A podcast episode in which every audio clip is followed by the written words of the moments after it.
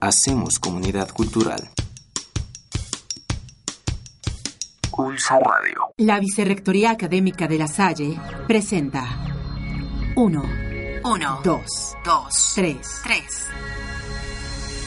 Un solo espíritu lasallista.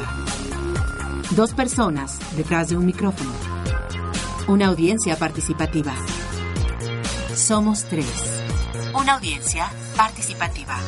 Jorge Iturbe Bermejo. Somos tres. ¿Qué tal? Siempre un gusto encontrarnos a través de los micrófonos de Somos Tres.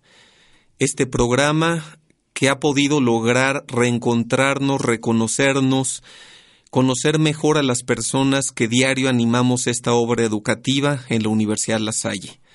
El día de hoy tenemos una invitada, como siempre, muy cercana a la comunidad, una invitada que ha vivido diferentes experiencias desde el caso de ser alumna de la licenciatura, del posgrado, colaboradora en diferentes áreas de la universidad y ha estado animando, acompañando y asistiendo a algunos de nuestros principales líderes en esta universidad.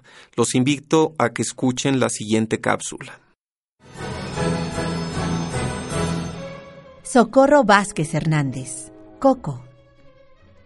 Coco se describe como una persona responsable, optimista, organizada, alegre y con la voluntad siempre de servir y apoyar en la medida de sus posibilidades. Empática con la situación de las personas que la rodean.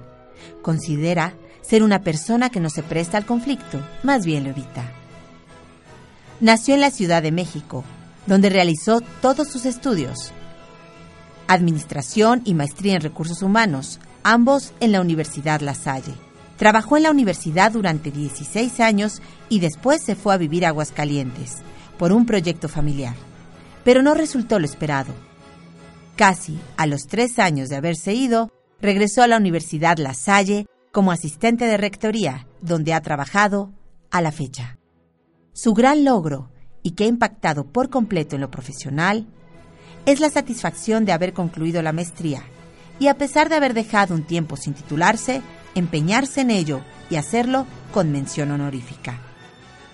Además, el hecho de fungir como motivador en el grupo de la universidad, tanto docente como administrativo, de apoyo a alumnos que emprendían algún tipo de negocio a presentar en América del Sur, logrando la meta de cruzar junto con ellos por seis días los Andes, de Chile a Argentina.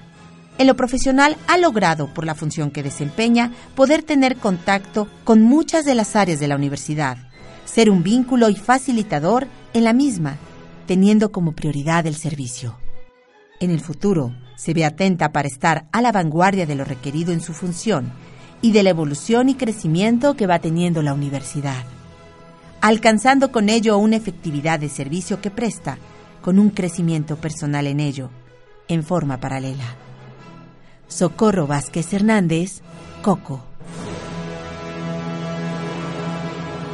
Como ustedes pueden ver, tenemos con nosotros a la maestra Socorro Vázquez, mejor conocida como Coco. Bienvenida, Coco. Gracias, Jorge. Buenos días y gracias por la invitación. Al contrario, Coco, es un gusto para nosotros y de entrada no me nace decirte socorro, maestra Vázquez, entonces no, no, no, empezamos favor. el programa de manera muy cercana como eres tú. Claro, cómo no. Muchas gracias. Gracias, Jorge. De verdad es un gusto estar en este espacio que no, no pensaba yo que en algún momento me fueran a invitar. Es una verdadera distinción y lo agradezco. Al contrario, Coco, la distinción es para la audiencia, el poder ir conociendo a los miembros que integran la comunidad, que anim- animamos la obra y sobre todo también compartir la experiencia de lo que ha significado la Salle en nuestras vidas. Y no solo me refiero a la Universidad La Salle, sino el lasallismo. Entonces, un poquito en este formato que venimos trabajando en Somos Tres, yo quisiera preguntarte porque hice mención de que tú has estado dentro de esta comunidad educativa, que es la Universidad La Salle, inclusive en calidad de alumna. Entonces, un poco la llegada a la Universidad La Salle, ¿qué sabías tú antes? En ocasiones tenemos referencias de familiares, pero cuéntanos tu historia. Pues bueno, mi inicio en la universidad sí, fue como estudiante. Mi hermano mayor, no es el mayor de todos, pero mi hermano estudió aquí en la Universidad La Salle, la preparatoria, y ese fue como el primer vínculo. Claro, él venía del Cristóbal Colón, pero me refiero ya tal cual en estas instalaciones, la, mi hermano en la preparatoria. De ahí fue como la cadenita, mis hermanas también ingresaron aquí para la, el estudio de la licenciatura, y pues bueno, ya al final mi hermana Tere y yo ingresamos a la, a la licenciatura, y siempre nos significó desde el inicio como familia en esa mm, tradición, si se puede decir, al estar mi hermano en particular en un colegio lasallista, porque para las mujeres era, pues no era el colegio, eh, eh, más bien el vínculo era con él, y fue toparse como familia con una filosofía, con una realidad de, de valores que ayudaba por completo en lo familiar, en esa formación, independiente de la acción de los papás, la escuela era un total acompañamiento. Entonces, mi mamá en particular como que ese hilito no lo soltó, mi papá apoyó del todo, sin, sin duda, sin duda fue un gran apoyo y se siguió la cadenita. Entonces, pues estudié la licenciatura en administración, en lo que antes era la Escuela de Ciencias Administrativas. Ahí fue donde, donde me fui iniciando como primer contacto de, estudios. Y después eh, había, mis hermanas trabajaban en la universidad, entonces el vínculo no solamente era de estudios, sino que también nos relacionábamos con personal administrativo o docente desde otra forma. Al asistir a la oficina de tal hermana, pues estábamos en contacto con el director, la directora, la secretaria, etcétera, de manera a lo mejor no del todo formal, pero eso habría como un campo de acción y de relación que al paso del tiempo fue como muy muy particular el entrar a un espacio donde ya no había del todo desconocidos.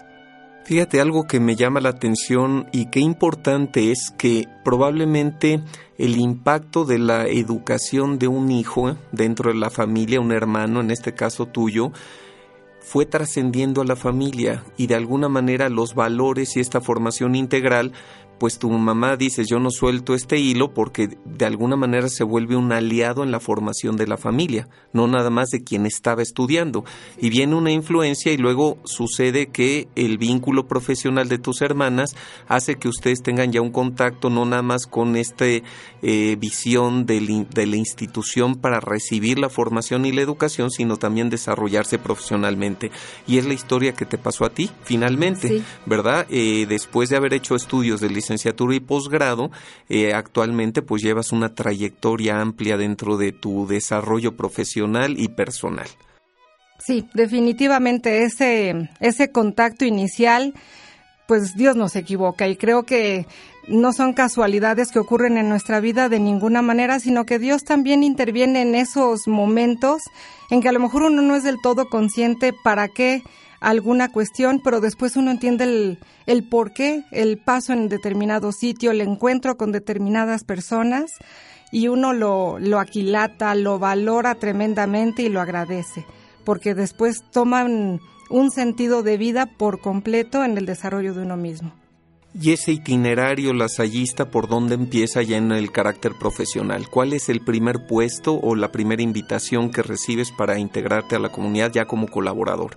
Sí, eh, estaba yo inicialmente trabajando fuera de la Universidad La Salle, renuncié al, al trabajo que yo tenía, que era en área totalmente de recursos humanos, y bueno, no me agradaba del todo donde estaba, pero por el ambiente mismo donde yo me desempeñaba, seguía así un poco la, la función, era al menos lo que yo pretendía, y entonces renuncié.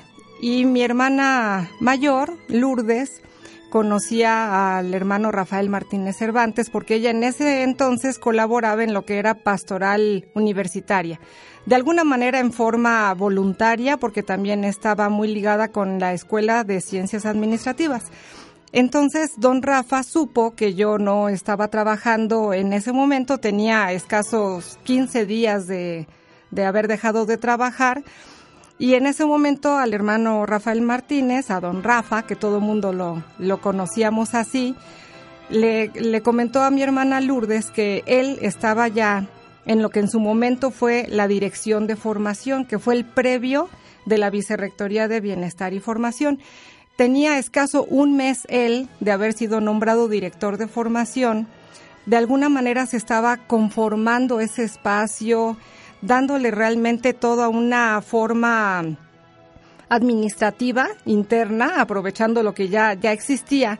Pero él le comentó a mi hermana si a mí me interesaría entrar a la universidad como su asistente. Entonces ella me comentó y le dije a, a mi hermana Lourdes, pues bueno, yo creo que no pierdo nada, ¿por qué no? Y nunca yo realmente tuve contemplado el trabajar en la universidad, nunca. Yo pensaba que al, al ser egresada, pues lo que seguía era totalmente en un espacio desvinculado y no por no trabajar en la universidad, sino porque yo decía, bueno, yo creo que hay que ejercerse en otro lado. Pero las circunstancias se dieron y dije, pues no, no pierdo nada.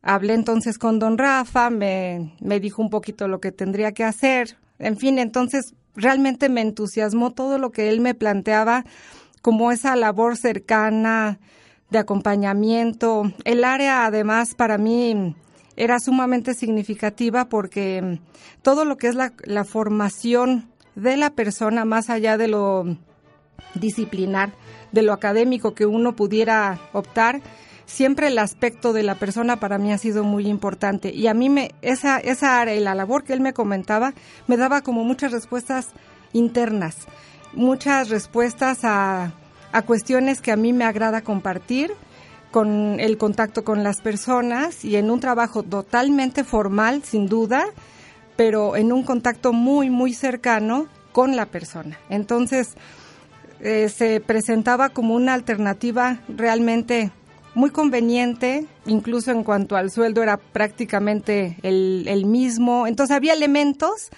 que, a mí me, me, motivaron desde el primer momento. No conocía yo a don Rafa, sí por referencia, pero sabía que estaba con una gran persona a la que me faltaba conocer mucho. Pero quien, quien se acercaba a mí me decía qué suerte de tener esa posibilidad de estar con don Rafa. Y después, por supuesto, lo comprobé a qué se referían. Entonces, eh, ese fue mi, mi ingreso a la universidad. Pues la realidad es que eh, nos da el pie maravilloso para el segundo segmento, en donde entraríamos ya un poquito en la colaboración institucional formal, que ya nos mencionas que este es tu primer contacto con la universidad. Un privilegio llegar a un área que está en formación, que están haciendo, que aunque ya se viene aplicando una formación integral de hace siglos, porque es la esencia de la formación lasallista, pues dentro de la universidad empieza a tomar una estructura formal, como lo decías, y qué privilegio ser parte de ello. En este, en este aspecto también, Coco, eh, decir, eh, uno cree que elige el trabajo y al paso de los años sabemos que la Salle nos eligió a nosotros y que tiene una razón de ser el que estemos aquí, que coincidamos. No es simple y sencillamente el destino que aquí, la verdad es que para quienes ya eh, hemos trascendido en nuestra espiritual lasallista, espiritualidad lasallista y todo ello, pues nos damos cuenta que no es casualidad, que no fue una situación de, de coyuntural que renuncié y que aquí coincidía esto y el otro, pues la verdad es un camino y es como ayer lo decía claramente el hermano Pedro Álvarez, visitador actual de nuestro distrito Antillas México Sur, decía, pues lo que estamos haciendo nosotros, incluso en calidad de seglares y laicos, pues es ya un ministerio, eh, a través de la educación, ¿no? Uh -huh. Entonces, en este sentido, terminamos este primer segmento y entramos, si te parece, con el tema ya de las funciones que tuviste que desempeñar al lado de gigantes. Realmente sí. sí. Así es, pues sí, muchas José. gracias. Vamos al primer corte y regresamos en un momento. Muy bien, gracias, Jorge.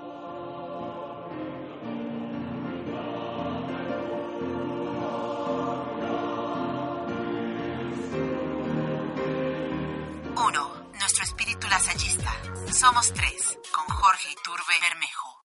¿Qué tal? Estamos de regreso en este segundo segmento Coco, se nos fue el primer segmento rapidísimo y quisiera compartir con la audiencia el que tú nos pudieras comentar un poquito esta experiencia, más que las funciones en sí que desempeñabas, esta experiencia de haber iniciado un proyecto dentro de la universidad con Don Rafa, el área que hoy conocemos como la Vicerrectoría de Bienestar y Formación. En general, esto para ti qué significó? ¿Dónde es donde comenzaste a crecer más en el carisma lasallista, en la obra, en fin? Pues mira, realmente ahí es, es tanto lo que hay que mencionar, pero sobre todo por la, la riqueza de ese primer contacto laboral tan lleno de, de experiencias. En un primer momento, cuando era la dirección de, de, formación, esto duró solamente un año y al eso fue en 1991. En 1992 ya se convierte en la Vicerrectoría de Bienestar y Formación y esto tenía una acción que se buscaba de una manera relevante a nivel institucional en cuanto a esa repercusión en todas las escuelas en ese entonces, escuelas o facultades, porque había realmente todavía varias eran escuelas, donde hubiera una verdadera influencia, acción de parte de la Vicerrectoría de Bienestar y de Formación de ese entonces, que se llamaba Vicerrectoría de Formación. Entonces, el contacto, la experiencia que se podía tener en el contacto con los directivos, los docentes, los alumnos, era sumamente amplia. No, no puedo yo decir que esto solamente era a nivel directivo sino que realmente permeaba en todos los niveles y ese es uno de los aspectos que, que al menos en lo personal yo valoraba mucho, porque me daba la oportunidad no solamente de, de tratar con un con un perfil o con una población de determinada edad o, o, función, sino realmente en las diversas funciones, la Vicerrectoría de Formación tenía acciones. Entonces, por decir, la, los foros de maestros, por supuesto dirigido a, a, los docentes, pues era un segmento, pero luego también venían las actividades con los alumnos, de las bienvenidas, de las jornadas, que en su momento no, no tenían el nombre que ahora tienen, pero como función, por supuesto que fueron el antecedente de lo que ahora podemos ver, disfrutar y, y pareciera que siempre ha existido, pero no. Y en el tiempo de, de los inicios con, con don Rafa, pues justo fue darle forma a ese a ese darle la bienvenida a los alumnos y a ese despedirlos, deseándoles lo mejor, pero de manera institucional, donde los alumnos antes ni podían siquiera considerar en pensar una despedida con mariachis, donde lo que hubiera en ese aspecto pues era lo que ellos solitos organizaban, armaban y casi casi fuera de las instalaciones para no hacer ruido a la transformación de mejor en casa y los acogemos y estamos con ellos y los hacemos sentir parte de, se están yendo pero siguen siendo parte de. Y esa fue una, una labor muy significativa de parte de, de don Rafa como un cimiento de lo que ahora podemos saber. Entonces, de, lo que ahora podemos ver, disfrutar, recordar, etcétera. Entonces, esa, esa función y esas funciones realmente tan sustantivas en ese contacto con todos los segmentos de la universidad, a eso, a eso me refiero de esa gran riqueza, donde no se puede decir que solamente en un aspecto se podía tener eh, una experiencia grata, sino que fueron espacios de, de contacto y de crecimiento y de armar juntos lo que pensábamos era lo conveniente para la comunidad universitaria, porque era en ese plano, a la comunidad universitaria en sus distintas caras, hablándole a quien se le tenía que hablar en el lenguaje que se le tenía que hablar.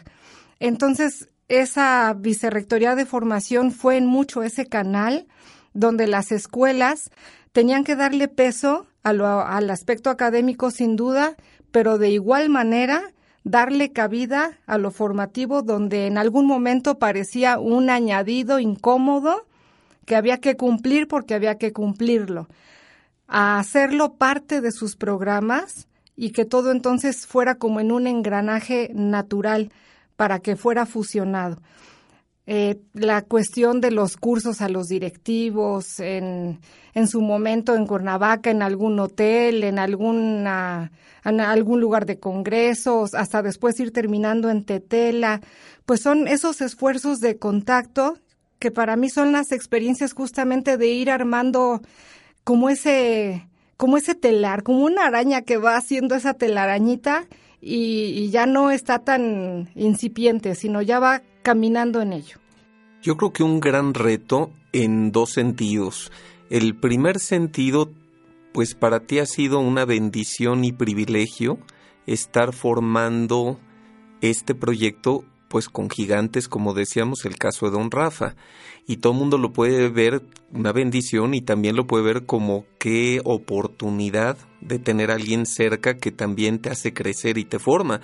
Pero a la vez es una enorme responsabilidad porque quien está asistiendo y auxiliando y permitiendo que la visión de alguien que está viendo muy lejos y con una visión trascendente pueda uno favorecerle el poder aterrizar y concretar y lograr ese tipo de metas, es una labor y una responsabilidad titánica. Entonces tal vez hay quien ve como la única parte que privilegiada ha sido de estar con don Rafa, el hermano Martín o con el hermano Enrique, pero la parte de estar atrás a ese nivel con personalidades de ese tamaño y de ese impacto en la comunidad, pues es todo un tema. Ahí en lo personal, ¿cómo ha sentido esa responsabilidad? ¿Cómo lo vive ese asistente, ese profesionista, esa persona que de pronto asume pues el apoyo y el auxilio y la asistencia a esa dimensión de responsabilidad como la que llevan los hermanos. Y sin duda lo es. Y realmente, por ejemplo, en el caso de don Rafa, había muchos años de diferencia entre él y yo. Y, y a lo mejor justo por esa gran diferencia de edad podrían presentarse situaciones de, pero no, de, sentir que no había puntos de acuerdo y era todo lo contrario.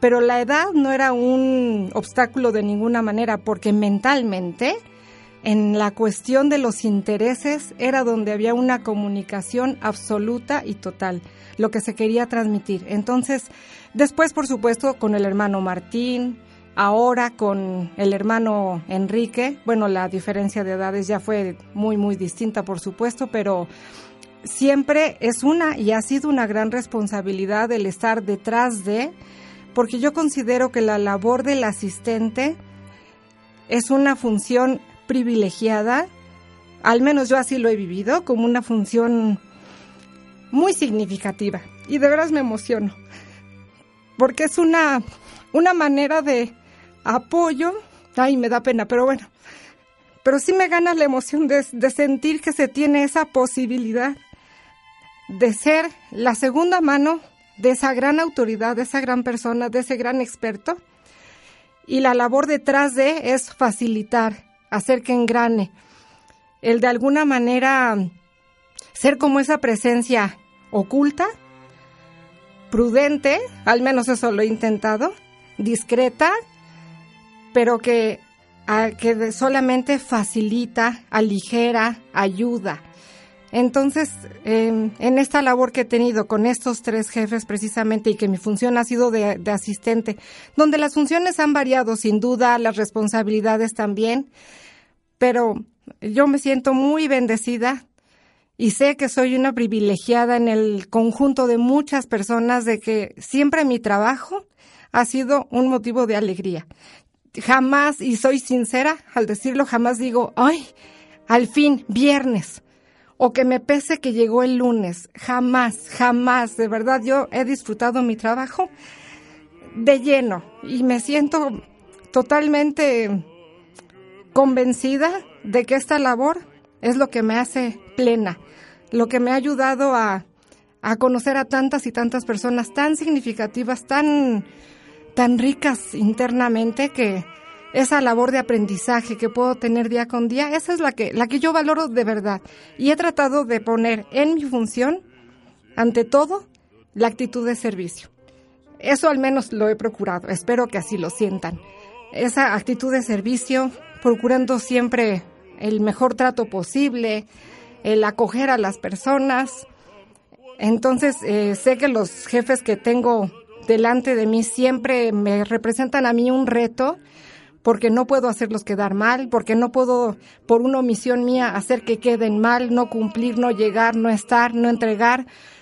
Y mi función justamente es esa, cuidar los tiempos, cuidar el trato, cuidar las entregas. Y de alguna manera soy la cara de, del vicerrector en su momento, del rector en este momento, para muchas circunstancias. Entonces, la responsabilidad es fuerte, es significativa, es del día a día. Es una labor, yo lo veo en muchas ocasiones callada, no protagónica, porque el perfil de este puesto así es. Y yo realmente lo asumo y lo vivo con mucho gusto. Mira, me da un gusto enorme que estemos tocando estos temas con esta emotividad, porque eh, justo tú comenzaste el programa mencionando qué privilegio no esperaba ser invitada a este programa. Y, y precisamente hoy te estás mencionando, la labor que has tenido es de estar frente a los más visibles, los más importantes, los que cargan la responsabilidad total, pero sin duda, pues parte de esa corresponsabilidad la has tenido que vivir tú en esta postura, como bien lo dices, de discreción, de apoyo, de servicio, de silencio, porque la realidad es que en muchos de estos casos se tocan temas delicados, temas de, de, proyección, conflictos fuertes, porque la comunidad, así como siempre hablamos de la maravilla que significa ser parte de esta obra educativa, como toda comunidad tiene problemas y sí, tiene claro. problemas humanos, tiene problemas delicados. Quien llega en este caso actualmente en tu función como asistente del rector, quien llega a rectoría es por algo muy bueno o por algo muy malo. O sea, porque ya pasó, y si hablamos de algo muy malo es porque ya pasó por N cantidad de instancias previas y digamos que es el último recurso al que llega, la a la máxima sí, autoridad. Las situaciones límites son Así las que es. se presentan ahí. Entonces a ti ya casos. te toca que llegue el caso a flor de piel, uh -huh. ya en un nivel, ¿verdad? Este, y tú tienes que también tener estabilidad para contener, filtrar, eh, hacer entender, mediar. Y yo creo que eso es un tema verdaderamente difícil. Por eso yo decía, pues sí, para muchos qué privilegio, qué, qué, qué este, maravilla de que tengas la posibilidad de acompañar a estos gigantes. Pero por el otro lado, pues hay que entenderlo cuando uno está viviendo en el día a día las circunstancias, pues tiene también todo esto. Pero lo que me parece que es maravilloso es que independientemente del tamaño del compromiso al que has estado eh, de alguna manera convocada, invitada en varias ocasiones, pues lo vives con pasión. Y yo creo que le da un sentido a tu vida y eso es lo maravilloso de la obra, es cuando uno dice, lo vale esto y lo que venga, porque sí. de alguna manera siento que estoy aportando. Sin duda. Y sí. que está siendo trascendente lo que hago. Y, y, pues también, eh, como lo decías bien, a veces son cuestiones de edades, a veces son cuestiones de empatía, de personalidad, pero también has tenido un vínculo con el hermano Martín muy significativo para ti como, eh, eh, pues de alguna manera jefe, por supuesto, en una estructura institucional, pero yo creo que como mentor, como amigo, como este, una persona clave en la vida de muchos y de alguna manera también él le ha tocado un itinerario que apenas acaba de terminar su función como visitador del distrito Antillas México Sur. Y actualmente este estás con el hermano Enrique recién ratificado en su segundo trienio por un periodo más y pues te ha tocado ver también la dinámica de la universidad porque recordemos históricamente, por circunstancias múltiples, habíamos tenido una, una, serie de cambios de rectores que por motivos del distrito en general y proyectos de la misma misión educativa del distrito, pues habíamos tenido poca estabilidad de permanencia de periodos largos y hoy lo estamos viviendo. Porque con esta nueva ratificación del hermano Enrique para un trienio adicional, que significaría el periodo total que puede estar un rector de nueve años, eh, vemos la proyección que se ha podido tener por seguimiento, por continuidad y todo ello. ¿Tú cómo ves ahorita y cómo te sientes siendo parte de este proyecto educativo de la universidad y cómo ves en estos próximos tres años los proyectos eh, que se vienen para la universidad, sus compromisos, sus retos, oportunidades?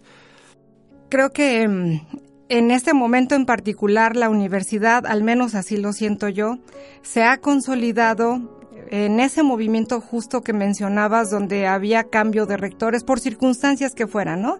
El hermano Martín que duró escasamente dos años y fue nombrado visitador y a lo mejor un rectorado que se al menos se pensaba bien podría ser de seis años, a lo mejor nueve, pues cambia el rumbo, ¿no?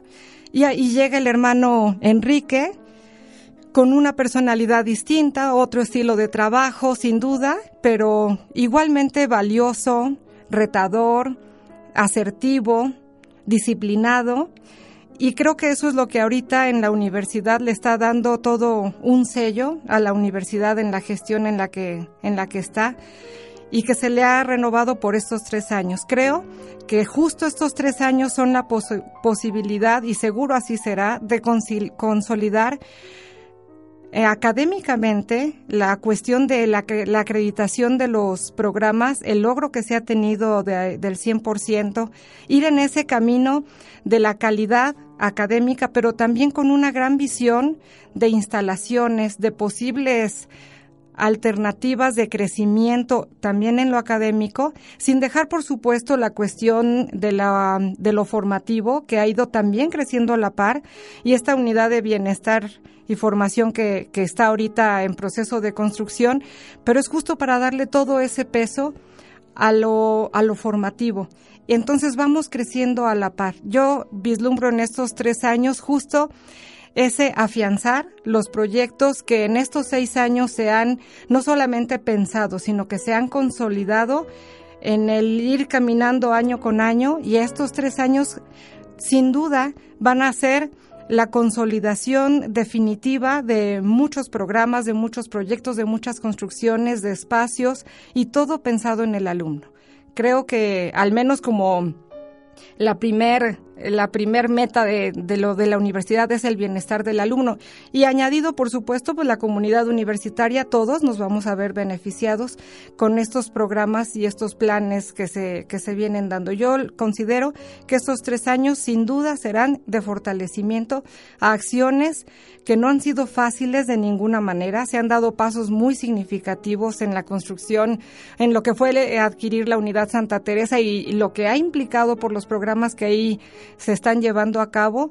Pareciera que solamente es un predio más, pero ese predio más lleva una serie de trabajo y de esfuerzos que han tenido una gran visión por parte del, del hermano Enrique. Entonces me ilusiona el pensar que estos tres años justo serán de crecimiento y consolidación.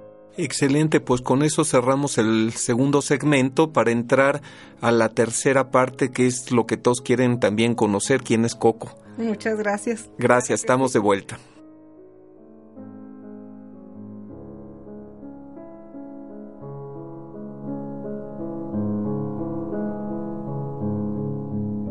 Dos personas conversando por Ulsa Radio.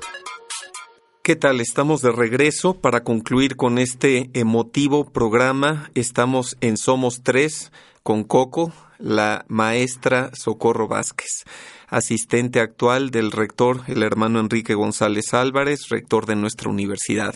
Pues este espacio yo creo que es el que gozamos muchos porque nos permite reconocernos mejor.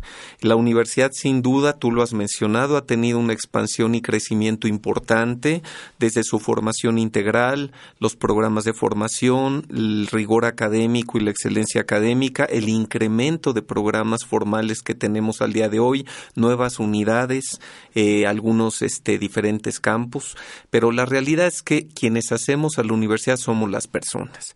Y por eso es tan importante llegar a este momento, porque queremos saber quién es Coco. Eh, desde el principio hablaste de tu familia, evidentemente eso ya marca un poco tu, tu rasgo, ¿verdad? Una persona que tiene a su familia en primer lugar. Eh, de alguna manera yo también sé que con Tere hay algo especial, pero la audiencia no lo sabe. Este, quiero, quiero que les compartas por qué con Tere hay algo especial. Y también sé que para ti la amistad es algo importante. Y por ahí hay un amigo que también seguramente mencionarás, que es el hermano Martín. Y si no, bueno, ya te lo pregunté, ¿verdad? En ese sentido, Coco, pues empezamos con la familia. Sí, muy bien, Jorge. Pues bien, mi familia está conformada por mi mamá, mi papá y somos cinco hermanos. Mis papás ya fallecieron. Eh, hay una hermana mayor que se llama Lourdes, estudió aquí en la universidad, Administración de Empresas. Después sigue Alejandro, mi hermano, el que mencioné en un primer momento, que estudió aquí la preparatoria y después continuó con la carrera de medicina en la Facultad de Medicina de aquí de la universidad. Luego Luz María, ella mm, estudió también administración en la, en la universidad, elaboró también en, el, en rectoría directamente con el hermano José Cervantes. Prácticamente fue un tiempo que ella estuvo todo ese rectorado que fue, fue corto, tres años, y en otro momento continuó con el hermano Lucio algunos años. En, bueno, no mencioné, mi hermana Lourdes la mayor, ella trabajó en ciencias administrativas, en la facultad de negocios, entonces el vínculo con la universidad de verdad ha sido de, de mucho tiempo ya. Y luego mi hermana Tere y yo. Y bueno, aquí la circunstancia es que Tere es mi hermana gemela, ya bien lo sabes. Y bueno, es con quien tengo un vínculo natural pues desde siempre. Y es una hermana incondicional como lo son el resto. No puedo decir de ninguna manera lo contrario. Gracias a Dios con todos mis hermanos tengo una buena comunicación, una buena relación, pero pues Tere es la gemela y Tere es Tere. Claro. Yo soy papá de cuates. Entonces, de alguna manera también tuve el privilegio de saber como padre lo que es tener al mismo tiempo dos hijos, en mi caso un hijo y una hija, este, pero en el caso de las gemelas idénticas, pues hay como que mucho esta curiosidad de la gente de qué tanto hay un vínculo especial, ¿no? Casi así como que hasta las películas lo pasan y es tema de película, algo que te venga a la mente que hayan vivido, Coco, Tere y tú. Pues mira, mucho se dice de los gemelos en cuanto a una comunicación casi telepática. En el caso de Tere y yo no existe tal, pero sin duda y estoy convencida que si ella está mal, yo no puedo de ninguna manera estar como si no le pasara nada. De un grado mayor que con el resto de las personas. Su felicidad es la mía. Su tranquilidad es la mía y en ese aspecto, pues sí hemos tenido oportunidad como pues al menos sobre todo antes decían que nos parecíamos mucho y quien no sabía que éramos gemelas y a lo mejor se encontraban a una en un sitio, a mí en otro, jamás suponían que estaban hablando con alguien distinto a quien conocían, ¿no? Entonces el hecho de muchas veces el hablar con desconocidos y la otra persona creyendo que estaba hablando con quien creía que estaba hablando y el otro pues llevar la idea, en muchos momentos llevar la idea. Claro. En, dependiendo de la circunstancia pues sí aclarábamos que era la hermana gemela, había quien lo creía, había quien no, pero por ejemplo en los exámenes orales nos resultó sumamente benéfico ser gemelas. En los escritos no, porque yo soy zurda. Entonces mi hermana no, y, es, y en ese aspecto pues no podíamos ayudarnos. Pero cuando eran los exámenes orales, sí. Entraba la mejor. sí, la que se sentía más segura. Me parece muy bien, Coco. Sí, Hoy, y de la amistad, ¿para ti qué significa la amistad, Coco? Pues mira, Jorge, yo he tenido, gracias a Dios, la oportunidad de... Se dice que a los amigos se les cuenta con, con los dedos de la mano. Y me puedo realmente... Eh, jactar y reconocer que, que tengo, gracias a Dios tengo varios amigos, pero sin duda el número uno, el número uno es el hermano Martín Rocha. Con él me vincularon, pues sí, por supuesto, muchos años de trabajo, porque fue todo el tiempo que él estuvo como vicerrector, los nueve años que colaboré con él. Y luego el tiempo de rectorado, año y medio. No fueron los dos años que, que compartí, pero año y medio sí y más allá de una relación de, de trabajo, realmente la había de, de, amistad, de personas, de compartir lo que era la familia, situaciones problemáticas, pues lo que se comparte con una amistad, sin duda, ¿no? Y el hermano Martín, independiente de dónde se encuentre, pues siempre sé que estará presente, porque es así, incondicional. Y por supuesto en la universidad también cuento con, con grandes amigos, pero por mencionar, ¿verdad? De, menciono en particular al, hermano Martín como alguien entrañable y de quien se puede aprender mucho, mucho y el valor de la, de la amistad creo que en ese aspecto lo he, lo he asumido y asimilado en mucho por lo que él me ha transmitido, por la forma de, de ver y de tratar a un amigo y, y que me ha convencido real, realmente. Entonces, es como un modelo, un modelo y sin duda no puedo llegarle ni, ni cada quien es como es, sin duda, pero creo que he tratado de siempre asimilar en ese aspecto lo más significativo que, que es el, el manejo de, de, un amigo, lo, cómo se le responde a un amigo. Y, de, y me ha dado esa posibilidad de enriquecer y de toparme con alguien con el que puedo hablar tal cual lo que siento, como lo siento, aunque me esté equivocando sin duda, pero hay un comentario siempre objetivo y, y que parte del cariño. Aprovechamos para mandarle un fraterno abrazo sí. y qué tal que lo invites a que venga a una entrevista que me debe. Ah, Como muy estaba bien. de hermano visitador, Ajá. entiendo que su agenda era complicada, pero Sí. que nos dé un huequito, ¿verdad? Sí, sí, sí, Jorge, cómo Así no. es, excelente. ¿Y qué más, Coco, es lo que disfrutas? Porque yo sé que también los viernes, si es posible en la noche, partes rápido rumbo a dónde.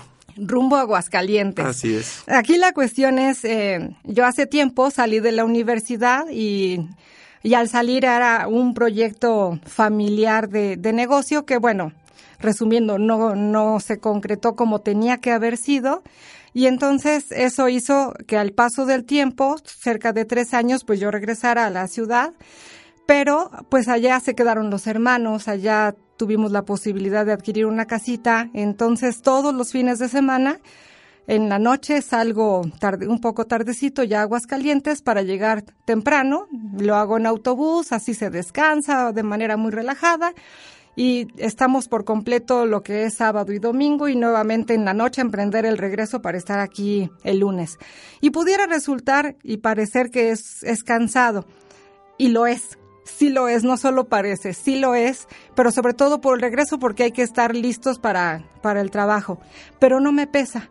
Es pesado porque hay un cansancio físico, Claro. pero no me pesa porque en ese fin de semana, de cada, cada fin de semana, hay la oportunidad de ver a los hermanos, de estar con los sobrinos, de convivir con la familia y eso siempre lo hemos procurado. En la medida de lo posible, pues no fallamos, vamos todos los fines de semana y a menos que algo se presente, pues se altera la, la agenda de alguna manera, pero en, en general siempre es una oportunidad de no perder ese contacto y eso pues lo tenemos como muy, como familia al menos lo tenemos como muy, muy claro que los afectos hay que cultivarlos. A distancia muchas cuestiones pueden enfriarse y claro, no es cuestión de si no vemos a la familia cada fin de semana esto se va a romper, no, de ninguna manera porque cada quien sigue incluso con su dinámica. Pero claro que de alguna manera eso nos permite estar en la medida de lo posible lo más cercanos posible. Entonces eso ocurre todos los fines de semana. ¿Tu actividad favorita, Coco? Hay sin duda y, y apasionadamente el cine. El cine. El cine, sin duda. Yo soy fanática. Y si cada fin de semana ah, voy al cine, sin falta. Y realmente veo de todo género, comedia, de mm, también lo que es de miedo, son me llaman la atención, o sea, puedo puedo ver distintos géneros y, y lo encuentro atractivo. Me Una gusta película que te haya marcado, así que te venga ahorita la primera a la mente. Ay, que me haya marcado, Dios santo. Mm. Ay, es que realmente no no te- no tendría una, Jorge, La una que te en venga en mente particular. para compartir. Pues mira, a lo mejor la de Ben Hur, cuando la vi me- se me hizo, ta- eh, pero claro, eso no lo vi en cine, lo vi en, no, sí lo vi en cine, es verdad, lo vi, uy, ya tiene mucho tiempo, lo vi en cine, sí, pero una película larga, pero bien elaborada, de significa, o sea, estuvo uno atento todo el tiempo, la trama muy interesante, esa, sí, yo creo que fue de las primeras películas. ¿Eres de música? Sí, sí, realmente me gusta la... ¿La viquina?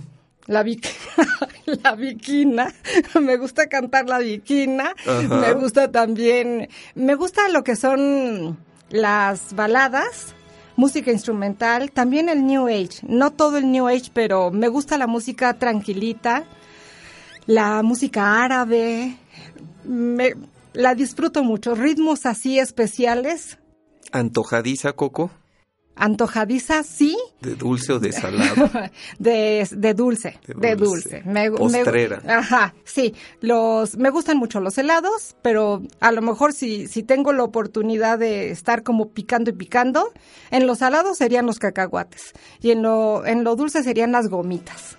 Pues Coco, la verdad yo creo que esa es la intención de una entrevista de este tipo, el poder conocer a la persona que es capaz de acompañar a la persona que tiene el peso de la responsabilidad total, en este caso que es el rector, estar consciente, entregada 100% al proyecto, desarrollar todo lo que sea necesario para cumplir la misión que el rector desarrolla desde su rol eh, de líder en la, en la comunidad hasta la persona que puede gozar una gran película en el cine con sus gomitas, ¿verdad? pues muchas gracias Coco por estar aquí, ha sido un placer tenerte en Somos Tres y pues algo con lo que te quieras despedir. Pues muchas gracias, Jorge. Como inicié, de verdad pienso que es un privilegio tener esta posibilidad, este acercamiento y yo nunca realmente estoy detrás de un micrófono y no estoy hablando en tono mm, eh, en, en físico como lo estoy ahorita, sino en ese aspecto figurado donde no para estar presente hay que estar necesariamente a la vista de. Y yo estoy convencida de que en, en, la labor que cada quien nos toca hacer podemos brillar cuando esto va acompañado de honestidad, de entrega, de servicio. Pues muchísimas gracias. Yo creo que una sesión maravillosa. Este programa seguramente augura un buen número de escuchas, que de eso se trata, para que nos reconozcamos cada día más. Muchas gracias. Pues gracias, terminamos el programa. Hasta pronto. Hasta pronto. Muchas gracias.